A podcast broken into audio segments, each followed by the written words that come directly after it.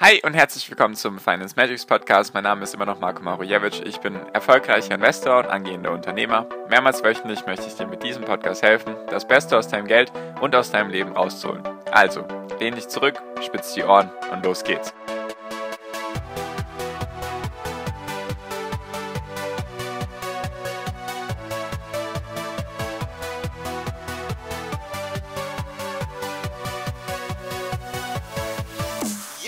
Der Konflikt zwischen der Ukraine und Russland in der Ukraine ist in aller Munde und wer leidet darunter, beziehungsweise wer könnte davon profitieren auf Unternehmensbasis, darum geht es in der heutigen Podcast-Folge. Und herzlich willkommen zum Finance Magics Podcast, das ist noch bei Folge 385 und ich möchte mal mit dir über die aktuellen Entwicklungen reden, beziehungsweise wer von dem Krieg zwischen Russland und der Ukraine in der Ukraine eben profitieren könnte, beziehungsweise darunter leidet, einfach natürlich nur auf Unternehmensbasis. Da ist natürlich nichts von den Menschen drin, was mir immer noch sehr, sehr leid tut, dass die alle darunter leiden. Nur ich versuche dir einfach hier ein bisschen, ich, ich nenne es mal, eine, eine neutrale Sichtweise auf die verschiedenen Entwicklungen zu geben. Und genau, also ich werde heute mit dir mehrere Bereiche bereden, die eben davon profitieren können, beziehungsweise darunter leiden, durch die, gerade, durch die ganzen Entwicklungen, sage ich mal, durch die ganzen Sanktionen auch gegenüber Russland und auch die Sanktionen von Russland gegenüber der NATO beziehungsweise dem Westen. Also fangen wir auch direkt an. Falls dich sowas interessiert, sehr gerne kostenlos den Podcast abonnieren, dann verpasst du sowas eben nicht. Und genau, also was ist natürlich der größte Bereich, der gerade darunter leidet, ist das ganze Thema Energie. Also der ganze Energiesektor, einfach weil Deutschland, das wusste ich zum Beispiel nicht davor, zu 50 Prozent das Erdgas aus Russland bezieht. Deswegen, da gibt es jetzt sehr, sehr viele Veränderungen. Erstens natürlich, man hat Nord Stream 2 beendet. Also ich habe jetzt heute gelesen, dass der Betreiber der Plattform, also von Nord Stream 2, der sitzt in der Schweiz und die sind jetzt fast insolvent. Die mussten jetzt alle Mitarbeiter kündigen beziehungsweise einfach nach Hause schicken. Deswegen, das ist zum Beispiel ein riesengroßes Thema Nord, Nord Stream 2 eben, dass dann das Gas weniger abgenommen werden soll aus Russland. Es wird weiterhin geliefert. Russland meint auch weiterhin, dass sie weiterhin liefern werden. Nur könnte es gut sein, dass es heißt, nee, wir möchten das Gas nicht mehr aus Russland, was natürlich schwierig ist, wenn man zu 50 Prozent, wie jetzt Deutschland eben, das Gas aus Russland bezieht. Jedoch gibt es da gerade ein Umdenken. Und zwar sollen neue LNG Gasterminals gebaut werden. Also LNG steht für Flüssiggas, dass das eben nicht mehr nur noch das Erdgas ist, was man aus Russland bekommt.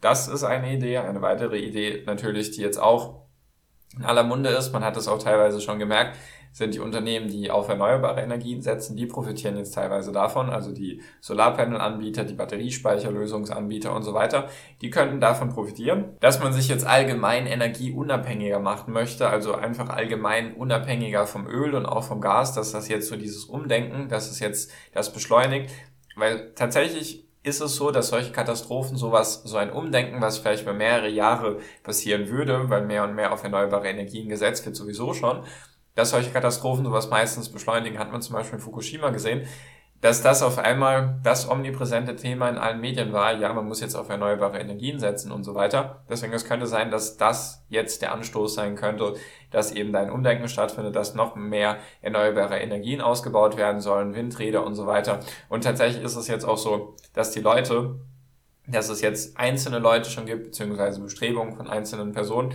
also von Privatpersonen jetzt, die sich dann jetzt erst in den letzten paar Wochen eine Batterie gekauft haben oder Solarpanels und so weiter und sich deswegen jetzt unabhängig machen wollen. Das geht auch schon die, wie soll ich sagen, die Meldung rum, beziehungsweise nicht Meldung, sondern der Aufruf, dass man weniger mit dem Auto fahren soll. Natürlich, weil Putin sozusagen immer davon profitiert, wenn man mit dem Auto rumfährt, wenn man eben Verbrennungsmotor hat. Das könnten solche Sachen sein, dass dann vielleicht auch die Elektroautos davon profitieren und so weiter.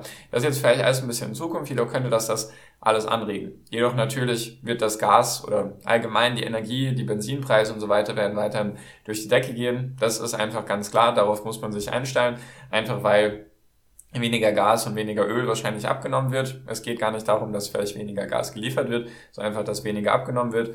Jedoch, was man dazu sagen muss, ist es tatsächlich vom Timing her besser, weil wir jetzt so langsam schon in den Frühling übergehen und wir immer weniger und weniger Heizung brauchen. Deswegen könnte es, also es wäre sozusagen schlimmer gewesen, wenn der Krieg, also jetzt nur für den Energiebereich, wenn der Krieg mitten im Winter angefangen hätte, wenn dann die Erdgaslieferungen gestoppt hätten, dann wäre es natürlich zu eventuell zu einer Katastrophe gekommen. Natürlich sind die Reservoirs, also die Lagebestände in Deutschland und so weiter, sind gefüllt, jedoch natürlich nicht bei 100 Prozent, sondern glaube ich aktuell bei 30 Prozent.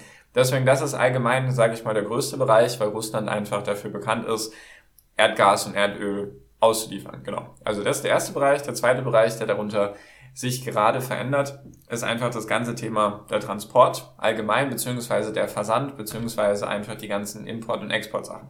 Also alle Firmen, die in irgendeiner Form mit Russland zu tun haben, leiden jetzt darunter. Beispiele sind zum Beispiel die Automobilhersteller, die jetzt in Russland bauen. Ich habe da, glaube ich, letzt oder die heute oder gestern von Renault gehört, die eben acht Prozent der Produktion der Autos in Russland haben und diese Produktion soll jetzt eben gestoppt werden, beziehungsweise wurde gestoppt. Das heißt also, dass Renault zum Beispiel, aber jetzt mal als Beispiel, acht Prozent weniger Autos produzieren könnte, was natürlich solche Unternehmen unter Druck setzt oder dann eben dementsprechend die Preise vielleicht steigen lässt oder die Nachfrage, also die Wartedauer nach den Autos extrem verlängern könnte. Das wäre eine Sache, natürlich auch alle, die auf irgendwelche Waren oder einfach aus, auf den Transport aus Russland angewiesen sind, könnte jetzt auch zum Beispiel Holz sein oder einfach, einfach die Erdöl verarbeitende Industrie, also alles mit Plastik und Kunststoff und so weiter, die leiden darunter natürlich auch.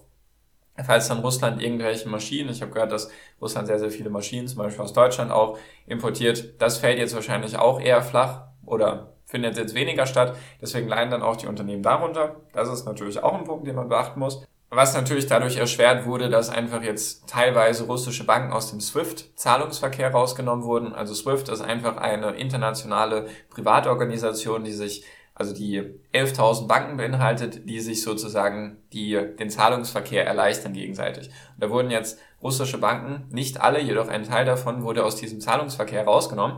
Deswegen können jetzt viele Unternehmen gar nicht mehr entweder an Russland bezahlen oder von Russland bezahlt werden, was natürlich auch Implikationen hat, die vielleicht noch gar nicht absehbar sind. Das ist jetzt sowieso alles nur aktuell der Stand, wie sich das in den nächsten Tagen und Wochen verändert, weiß sowieso niemand. Jedoch das ist noch ein Punkt, einfach dass eventuell selbst wenn Deutschland weiterhin Erdgas beziehen sollte, dass sie eventuell vielleicht gar nicht mehr das bezahlen können und deswegen dann auch kein Erdgas mehr ankommt. Natürlich wurden diese Banken jetzt, mit denen man, sage ich mal, diese Energiegeschäfte betreibt, die wurden aktuell rausgehalten, jedoch könnte es eben sein, dass die eventuell irgendwann kann, gar nicht mehr das Geld bekommen können und deswegen auch nichts mehr liefern können. Das wäre noch ein Punkt. Natürlich alles, was in irgendeiner Form mit Russland im Handel steht, leidet natürlich darunter.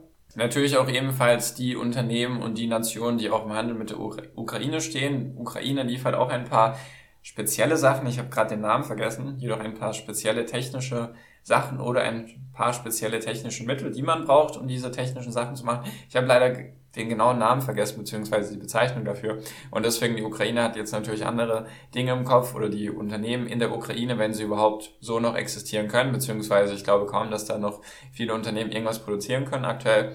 Die Unternehmen, die das abnehmen aus der Ukraine, die leiden natürlich auch darunter. Das sind alles solche Sachen, die, die gerade passieren. Das ist alles sehr dynamisch, also die ganze Situation. Das sollte man alles beachten. Und natürlich auch ein Punkt, sage ich mal, die Unternehmen, die davon profitieren, besonders deutsche Unternehmen, sind natürlich die, die jetzt von der Finanzspritze, sage ich mal, für die Bundeswehr, für das Militär, sage ich mal, in Deutschland profitieren weil der Olaf Scholz gemeint hat, dass er jetzt 100 Milliarden Dollar oder 100 Milliarden Euro, meine ich natürlich, für die Bundeswehr zur Verfügung stellen möchte. Da, natürlich profitieren davon Rüstungsunternehmen, sowas wie Rheinmetall zum Beispiel, die profitieren jetzt davon, dass einfach Geld auf einmal da ist, was davor nicht da war. Also gro große Aufträge könnten dadurch entstehen. Das könnten zum Beispiel Unternehmen sein, die davon profitieren jetzt, dass einfach Krieg ist, weil Krieg belebt halt teilweise in manchen Teilen immer noch die Wirtschaft, so traurig wie es ist. Deswegen solche Rüstungsunternehmen könnten davon profitieren und natürlich auch alle Zulieferer von diesen Rüstungsunternehmen. Das muss man natürlich auch im Kopf behalten. Und was natürlich auch noch nicht absehbar ist, beziehungsweise was